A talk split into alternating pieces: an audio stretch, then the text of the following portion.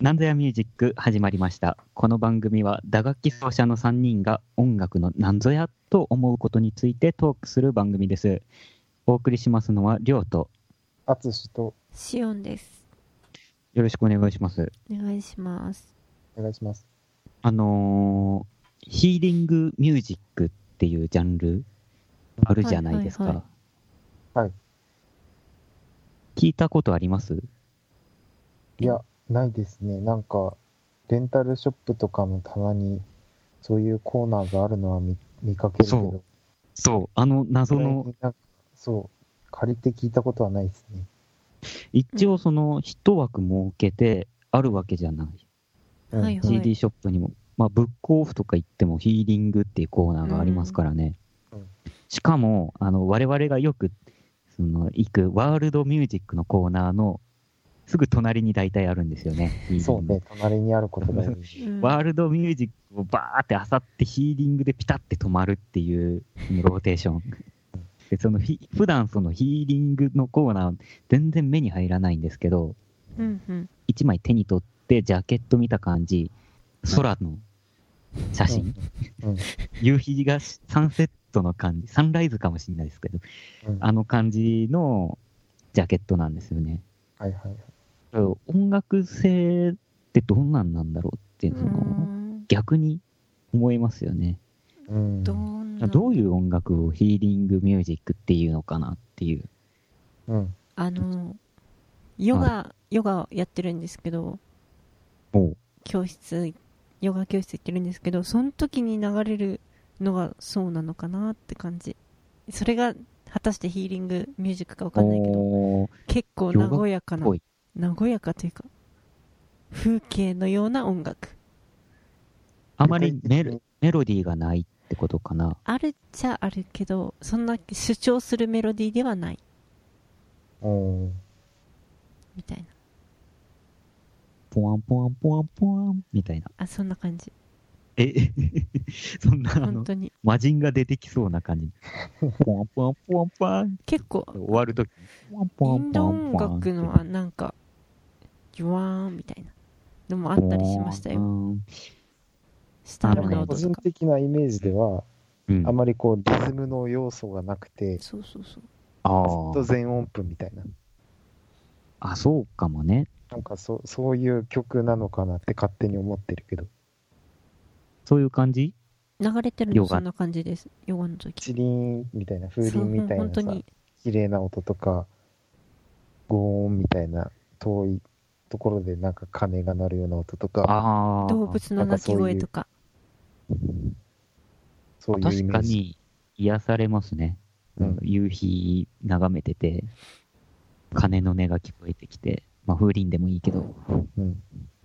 あーそれはでも一一ジャンルを設けるほどのなんかコンテンツなのかなっていうのはなんでしょうねなんか僕らは実際に楽器を演奏するプレイヤーでもあるからうん、曲に向き合う向き合い方がこう、なんて言うんだろうね、分析的になるけどさ、うんうんヒーリングミュージックの棚から CD を借りる人たちは別にその音楽と思って借りるわけじゃなくて、確かになんかあーそれこそさっきしおんちゃんが言ったようにヨガの時の背景の BGM そう舞台装置的なうんうんうんうんはいはい感なるじほでどね使うんじゃないかあな、のーその CD 音楽を僕らが選ぶときにやっぱ気にするのはジャンルとか作曲者とかアーティストとかなんだけど、まあ、そういうのじゃないところで選ぶっていう。うんをそうねちゃんと用途があるってことかなうんううんんううんんうんな用る途ほどねう。ん用途っていうのがしっくりきますねなんかねなんかジャンルっていうより、なんか用途。うんうん用途なるほど。ちょっと腑に落ちました。まあ、そとういうのも、で今回のそのテーマは、はい音のね、癒し効果についてちょっとトークしようかなと。おおおなかな思いかましてマニアックな感じでうんまあ、まさにヒーリングをテーマにね、普段そんな癒し求めてるかって言われるとそうでもないんですけど、そうなのそうなんですか僕はもう、音楽はもう情熱ばっかり求めてますからね。うん。まあでも、癒されもしますけどね。けど、今回はちょっと音楽っていうところを大きく捉えて、音っていうところでうんう。んうんちょっと調べてきたんですよ。はい音楽ってなるとやっぱ作曲者がいてあプレイヤーがいてみたいになるんですけどうん音ってなるとそういうなんか恣意的なものがないというかはいはい。作為的じゃないただの音みたいなうん感じのところで、うん。まあ音とはいえ音楽も関係あるのでうん。本を読んでみたんですけどはい音楽の生存化っていう本がありまして、まあ、その生存する名の価通値り生存する価値あサバイバルバリューなんだよね。ほうほあうなほるうほどあの、生きる上で必要なことみたいな、うん。価値あることみたいな意味で、うん。で、音楽で言うと、その、音楽っていうのは本当に生きるのに必要なのかみたいなのを、うん、うんその必要性みたいなところを科学的に見ていこうじゃないかっていう本で、なるほどちょ、ちょっと待って、なんか話してて。生存か生存か。初めて聞いた日本語だな。なんか音楽で生存かって言ったら歌かと思ったあ生存あする歌歌、がね。歌謡曲の歌でねそ。う歌謡曲の歌じゃないです。あ、ありました。音楽の生存歌。はいえー福井はじめさんという方が書かれてますね。うん。まあ、この方もその音楽療法とか携わっていたらしくて、う。うんんまあ、大学の教授ですね。助教授ですね。うん。まあ、いろいろ本出されてるんですけど、その中にこの音楽の生存歌というのがあって、うん。ただこの本はもう絶版なので、多分中古とかでしか手に入らないですね。あらら。ちょっとしたプレミア価格がついてて、え定価よすりごい高いっていうね、おお。すごいじゃないですかそんなやつなんですけど、うんうん。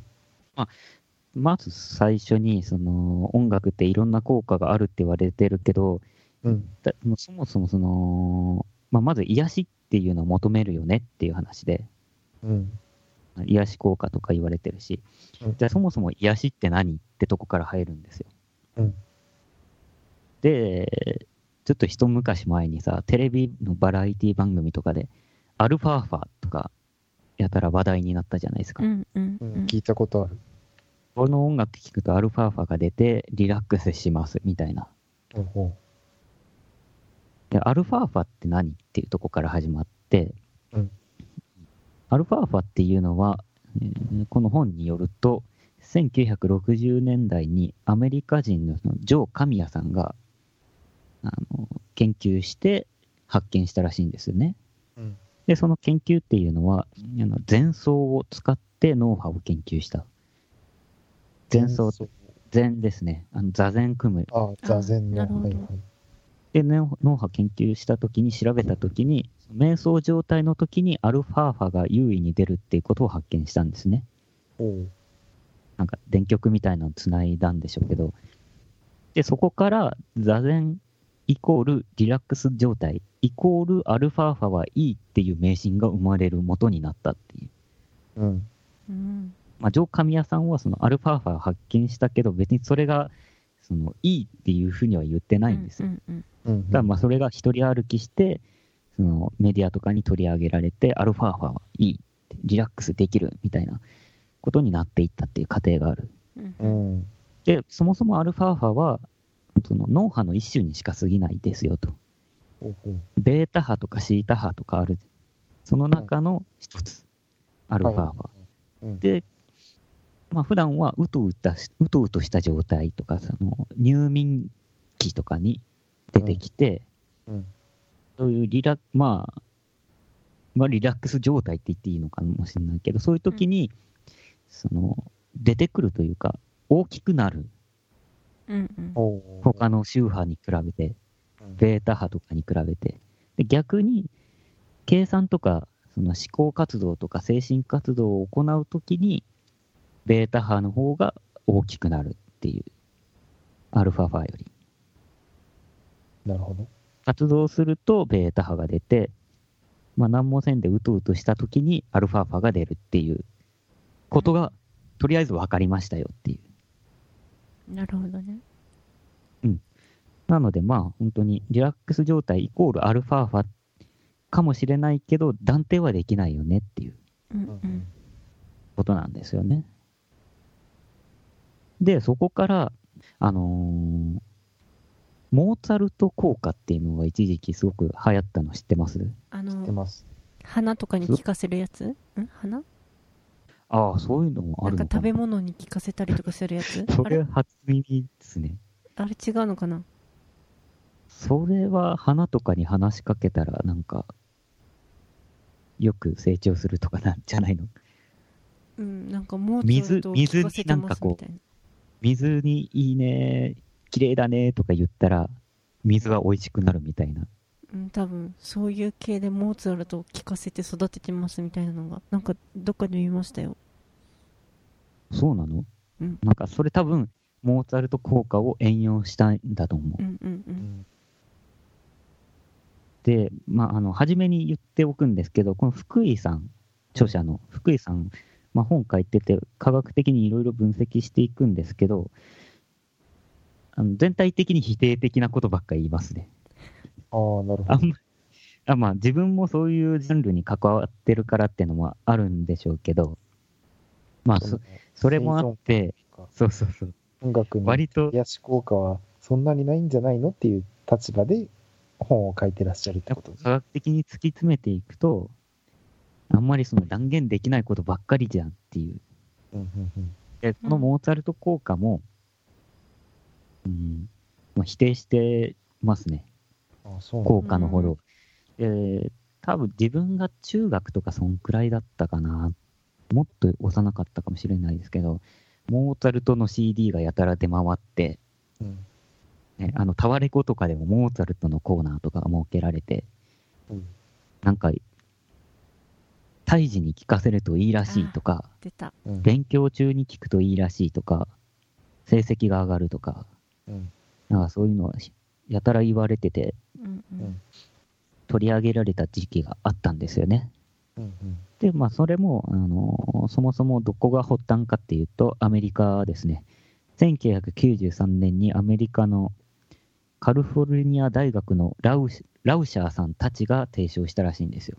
うんその、モーツァルトのピアノソナタ K448 っていうのを聞聞いて、IQ テストをすると成績が上がるという内容の論文を発表して、おうで、まあ、当時、その、もうすでに音楽療法的なものは存在していて、うん科学的根拠に乏しかったから、こういう論文とかが発表されるとすぐ飛びつくんですよね、どうしても。はいはいはいで、そこで飛びついて、あ、モーツァルトすごいいいじゃんってなって、その科学的にも根拠あるじゃんってなったんですよ、一時期。うんううんんけど、あの追試っていうんですかね、他の、ラウシャーさんたちじゃない他の研究者がそれを追試して、うんうんそれ通りに IQ テストやっても、あの効果は出なかったと。ほうほうほで1999年にはもう完全に否定されてるんですね。うなうるほどんうん。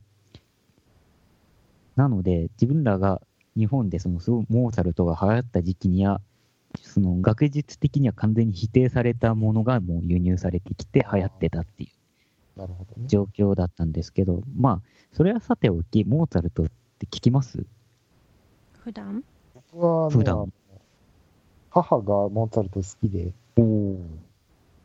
結構家に CD があります。で、その中にも、頭が良くなるモーツァルトっていうタイトルの CD があります ね。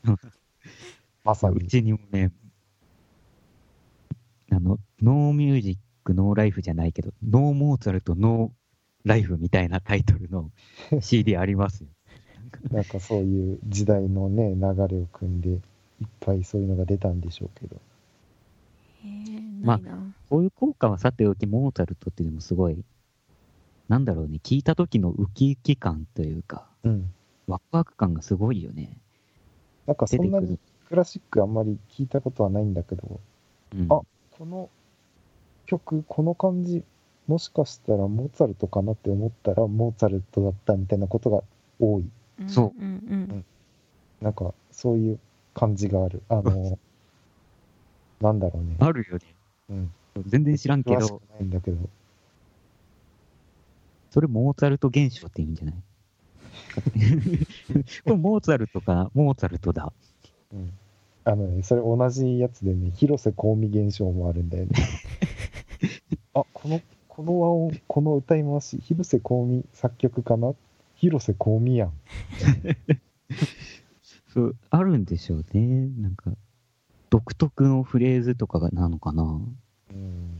でもその、モーツァルトは特にその、なんか、なんだろうね、キラキラした感じがすごく僕は感じていて、うん聞いて不快な思いをすることが全くないというか、う。うんんそれは何かしら脳にいいような気はしますよね。うん。うんなるほどねただなんか、モーツァルトちょっとなんか怖いところもないですかなんか、なんかすごい、常に笑顔の人とか見ると怖いじゃないあ、怒ったらどうなるんだろうみたいな。いや、それもあるけど、もう絶対怒らない。狂い気じみてるってことや、狂気じみてるともまた違うんだけど、ななんでこんなになん綺か、麗ね、な面をずっとそうそうそう。表示し続けられるのだろうみたいな。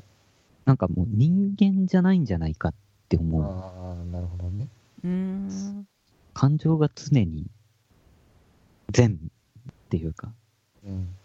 正しすぎて、すべてが正しい人みたいな、なんかうん超越しすぎてて、うんなんかモーツァルト、そういうところがあるなと思ってて、あんまそういった意味じゃ、素晴らしいけど、全く共感ができないというまあ人間臭さがなくて、んちょっと気味が悪いっていう感じね。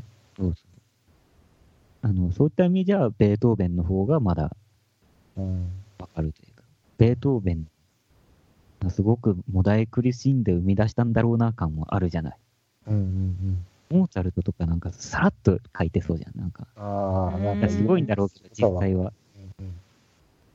今思いついた、みたいな。うん。うんなんかそんな軽やかさは確かにモーツァルトあるかもしれないな。ね、ベートーベンの逸話とかだったら、その、楽譜の一小節を何十日間も練ったみたいな、まあ、そういう話があるんですねあ。るじゃない。うん楽譜の紙何枚も、何重にも貼ってて、何回も修正されてるの。えーうんうんみたいな話があるくらいだから、なんかすごいもだい苦しんで出した曲なんだろうな、みたいな。その曲の重々しさから読み取れるけど、モーツァルトはその、そういうの全然なくて、多分なんか宇宙信号みたいな、宇宙からやってくる電波みたいなのを受信して、なこう書いたみたいな曲のような気がするんですよね。ちょっと人間じゃないんじゃないのかっていう。天才がうん。いや、ガラッとやってのけたような。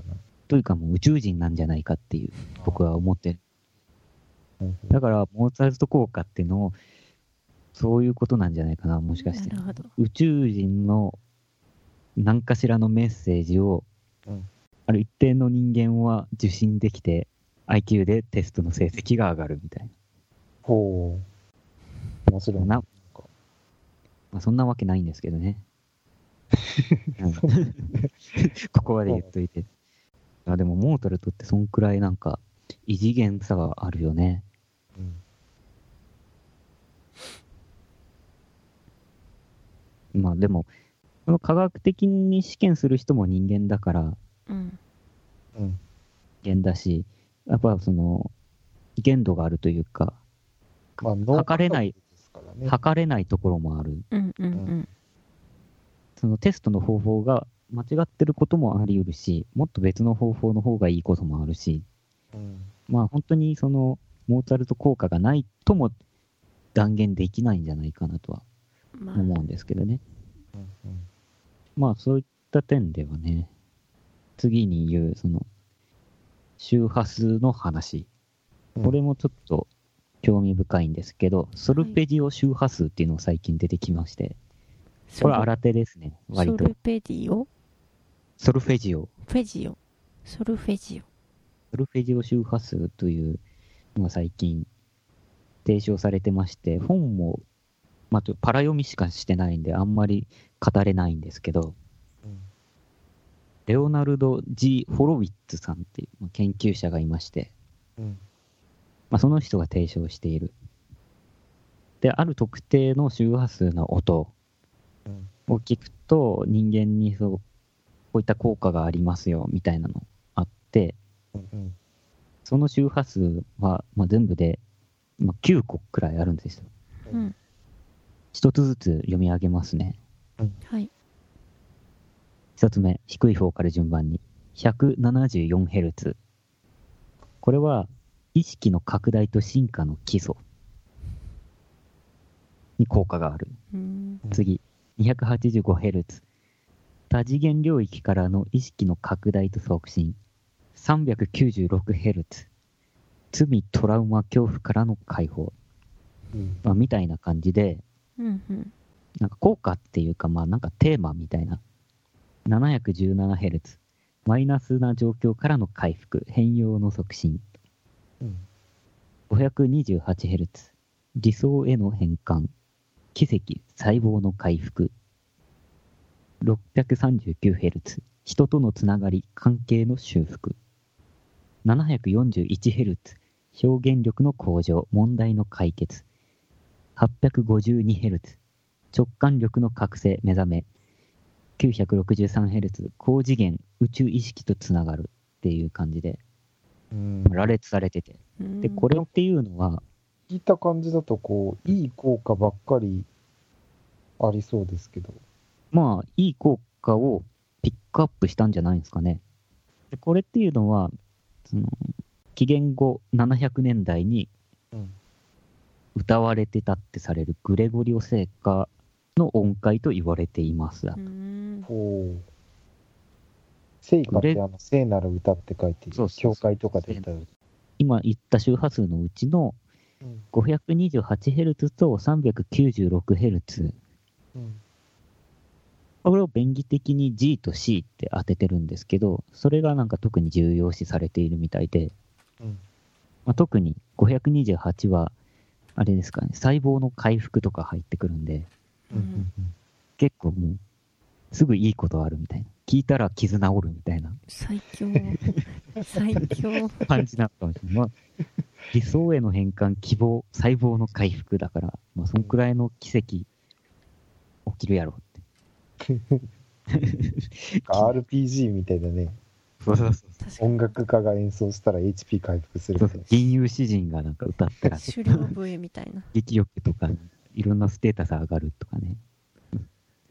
まあね、それも、そのグレゴリオ聖歌を正確に伝えれてるわけじゃないとは思うんですけど、まあ、ちょっとね、その科学的根拠に欠けるっていう点で、一番あんまり信じてはないですけど、逆にね、その、逆に考えていて、現代の方から、これはどう、どうなんだって分析したときに、うん国際標準ピッチってのがあるじゃないですか。うんで、一応その普遍化されてるじゃないですか。うんうんで、国際標準ピッチでは A が 440Hz っていうことになってて、それでまあ一応統一されてると、世界中で。うんで、そこから 440Hz から基準に純正率で C メジャーを調律したときに、さっきの 392Hz と 528Hz っていうスリフィジオ周波数がうんちょうどその 528Hz が C メジャーの C に当たるの。ううんうんん明らかにその C メジャーを元にソルフェジオ周波数を逆算で作ったんじゃないかっていうような説もああり、うんうんうんそのソルフェジまあオ一周説に波数っていうのが確立されて提唱され出したのはいつ頃の話なんですかいや、かす結構最近ですよ。ああな本らが出たのが最近ですもんね。それならなんかなおさらその楽天っていうものが出てきた後にうん。こじつけなんじゃないのっていう意見が出てきてもおかしくはないよね。うん。まあそうなんですよね。でも逆に言うと、現代人には聞き慣れてる音じゃないですか。んうん。うん。重要な音の C の 528Hz とかは現代人にとっては聞き慣れた音だから、そういった意味じゃ、現代人向けの音なのかなっていう。うん。ある意味心地よいのかなって。我々にとっては。うんうんうんあうん。でのもなんだっけ、変もう一回。その C の方が細胞の回復そう。 ?G の方は罪、トラウマ、恐怖からの解放。おお。まあ本当その駅の、駅の合図の音とかさ、駅ホームのうんうん CM ソングとかも C メジャーが多いっていう話は聞いたことあるので、うん。あと G メジャーも多いって聞い確かに。まあそこから考えると、聞きなじみがあっていいのかなって。まあ細胞の回復しまくりですけどね、駅のホームに立つために。確かに。あ、寝てる間ずっと聞こうかな。し、ずっと流しながら寝たら意外とね、若返る。なんか多分聞く、聞き方っていうか、そのネットで調べると、ソルフェージを周波数に合わせた、チューニングした音差とか売られてたりして、う。うんん。音差の音ってもそもそもいい音じゃないですか。うん。うんうん。あの不純物がないっていうか。そうね、ずっと音も伸びるしね。うん。クリアな音ですね。な何ヘルツであろうが心地よいよねって思っちゃうんです。まあそういうの、まさにヒーリングミュージックだよねって。うん。じゃあ私が最初に言ったその風鈴とか鐘の音みたいなのは、こう、あながち間違ってなかったのかね。まあ心地よい音であることには変わりないかな。うん。鐘の音とか、綺麗な音でコーンって伸びれば、大。抵の音は気持ちいいよね、うん。と自分は感覚的に思う。そうか。まあ、風鈴はそうだよね。なんかどっちかっていうと文化っていうか日本のそのうん。夏の風心地流よさって本当に人それぞれだから、なんとも言えないですけどね。いや、なんかその文明っていうかさ、あの、お作為があるじゃないですか。その日本人じゃないと、あのガラスのチリンチリンっていうああ、音なるほどね。いいなっていうのは感じないのかなっていうのは今思ったいけどや、それはもちろん。だって、あの、暴走族じゃないとバイクの音で、これいい音だって思わないですから、そうだね。バイク好きじゃないとうん、深夜のバイクの音は騒音になっちゃうので、まあ僕はあんま気にしないですけど、まあそういうのと同じでうん、ある程度刷り込みがないと癒されない。なるほどな。で、まあ音差のポーンって伸びる音とか、刷り込みとかなくてもいい音なんじゃないのっていう。で、さっき、しおんちゃんが言ったように、言ったような、寝る前に流すといいんじゃないみたいな。うん。そういう話もあって、これはショルソルフェージオ周波数とは違って、チャクラの周波数っていうのもあるんですよ。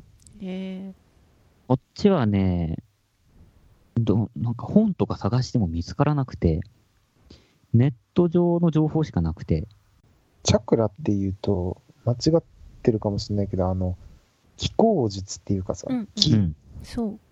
の流れっていう分野ですよね。そうですね、の昨は日ず。中水のことで、うん。人体にある頭部とか胸部、腹部とか、まあ、各要衝にある中枢のこと、うんチャクラ。うんまあ、そのそれぞれに共鳴する周波数が割り当てられてるんです。チャクラの周波数。うん。 256Hz が、あの、会陰、会陰って呼ばれるチャクラ。ごめん読み方、永陰でした。永遠でしたね。永えー。陰。会議の会にそう。影と書いて。で、その、それぞれに共鳴する周波数が割り当てられてて、それを聞くといいですよ、みたいな話うんうん。があって、あの、抱っこスピーカーっていうスピーカーがあるんですよ。で、腕にこう抱いて聞くタイプのスピーカーっていうのがああって。そういうこと、抱っこ。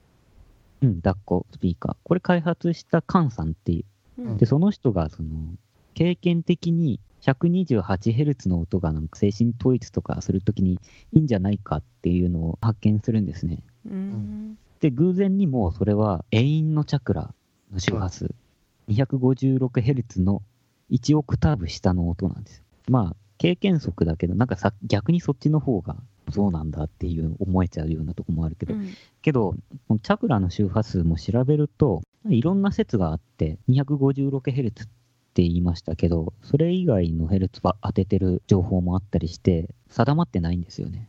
アプリとかでね、周波数設定して音出せるやつがあるから、それで実験してみればいいのかな。なんかでも探したら YouTube とかで出てきそうだけどね。確かにあああ、りそうまあね、いろいろな説がありますよ。周波数の効果みたいなのは。うん。癒し系の音楽ってあるじゃないですか。うん。うんカフェとかでかかってそうなやつとか、うんうんおしゃれなボサノバとか、まあ、ああいうの聞くだけでも、特にその作曲家のこと知らないけど、いい雰囲気だなってリラックスできるんで、ああえてこうそういう周波数の音とかで癒しを求めなくてもいいかなと、調べたはいいけど、あまりハマれずに終わりましたね。まあやっぱプレイヤーっていうのもあるし、その音の単音が持つうん。癒しのパワーとかっていうよりも、その、まあボサノバとかもそうだけど、コード進行の、な、何コード進行が持つキャラクターみたいなのがあるじゃないですか。うん。それで、あ、この流れ心地いいな、みたいな。うん。そういうのでやっぱり元気になったり、ああ、いいわってこう落ち着いたりするんじゃないんですかね。まあそうですよね。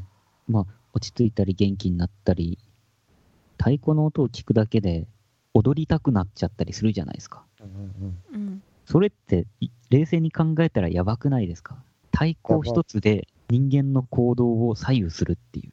まあ太鼓じゃなくても音楽一つでワクワクさせたり、リラックスさせたりっていうのがすでにあるので、やばいしねもう万人が実感としてそれを感じてるはず。うんよっぽど音楽嫌いじゃない限り、まあ、ある意味、その周波数の音だけ聞いて、すごいその抽象化された音楽とも言えるじゃないですか。なるほどコード進行もない、リズムもない、抑揚もないっていうような状態の音でリラックスできるっていうのはすごく高度なことだなって。逆にねまあこれもね、まだまだ最近出た説とかばっかりなので、今後ね、どうなっていくかわからないですけど、どんどんね、変わっていくとは思います。うん。ううんんということで、今回はこの辺で終わりたいと思います。はい。